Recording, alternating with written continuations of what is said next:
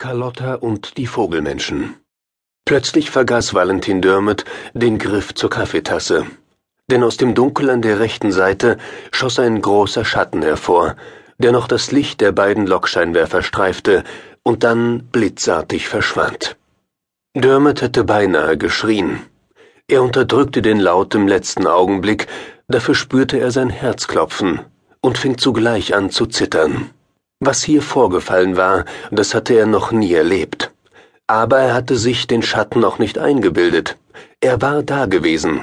Er war von der rechten Seite herangehuscht. Ein Vogel? Der Lokführer fing an zu lachen. Nein, das war kein Vogel gewesen, nicht so groß. Geier oder Adler hatten diese Größe. Dass sie hier herumflogen, hatte er noch nie gehört.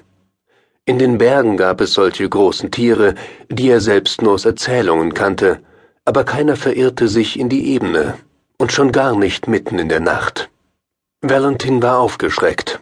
Er wusste, welche Verantwortung auf seinen Schultern lastete, denn er war der Chef des Zugs, der zwischen Glasgow und Dundee verkehrte. Die Strecke war schnurgerade. Keine Kurven vorerst. Durch die Scheinwerfer war sie zu einem hellen und leicht glänzenden Band geworden, das die Landschaft durchschnitt. Dermot dachte auch darüber nach, ob er den Vorfall melden sollte. Er entschied sich dagegen, weil er ihn nicht für so gravierend hielt. Aber er hoffte, dass er sich nicht mehr wiederholen würde.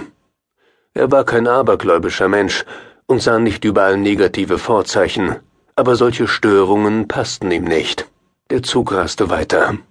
Das Licht schien die Dunkelheit regelrecht zu fressen, aber sie kehrte immer wieder zurück. Es war zwar keine dieser mondhellen Nächte, dafür war sie kalt, und die Landschaft um den Zug herum auch nicht so finster wie sonst, weil sie zum großen Teil noch immer von einer Schneedecke bedeckt wurde, die manchmal wie weiße, dann wieder wie graue Watte aussah. Zwei, drei Minuten verstrichen. Valentin beruhigte sich wieder. Er atmete tief durch, und auch der Schweiß drang nicht mehr aus seinen Poren.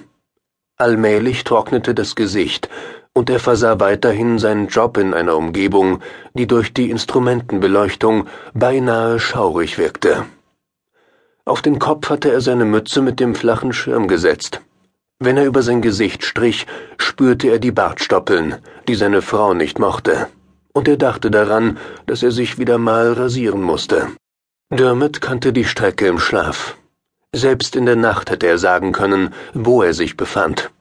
Fünf Jahre lang fuhr er sie schon, und er wusste auch, wann die kleinen Bahnhöfe kamen, die er durchfahren musste. Sie waren für ihn wie Grüße aus einer anderen Welt, die ansonsten hinter der Dunkelheit verschwunden war. Sein Sitz war bequem und seinem Körper angepasst. Er hatte sich auch an das Alleinsein während seiner Arbeit gewöhnt. So konnte er trotz der hohen Konzentration seinen Gedanken nachgehen und auch manchmal die Zukunft abarbeiten, wie er immer zu sagen pflegte. Der Beruf war ihm nie langweilig geworden. Er übte ihn mit Leidenschaft aus, denn auf der Lok war er der Chef.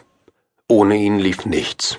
Und allein die Tatsache, so viele PS zu bändigen, machte ihn auf eine bestimmte Art und Weise stolz.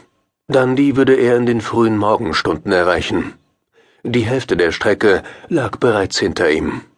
In den Wagen schliefen die meisten Passagiere oder dösten vor sich hin. Signallichter erschienen hin und wieder wie Spukgestalten. Sie glühten auf und waren in den nächsten Sekunden verschwunden, als hätte die Dunkelheit sie gefressen. Er dachte manchmal auch an seine Frau, die die Nächte ohne ihn verbringen musste. Sie hatte sich daran gewöhnt, und da gab es ja auch noch die beiden Kinder, um die sie sich kümmern musste. Der Junge stand schon im Beruf, er hatte sich für eine Lehre in einer Autowerkstatt entschieden und war dort geblieben. Das Mädchen ging noch zur Schule und machte dort gute Fortschritte. Es war ein ruhiges Familienleben, das die Dermots führten, abgesehen von seinem unregelmäßigen Dienst. Der Gedanke an den seltsamen Vogel war schon so gut wie vergessen, als er die Geschwindigkeit zurücknahm und wieder auf einen Bahnhof zufuhr, der ihm wie eine Oase in einer dunklen Wüste vorkam. Ein paar einsame Laternenlichter huschten vorbei, ein Gebäude schien kleiner zu werden und in der Finsternis zu verschwinden, als der Zug vorbeiraste.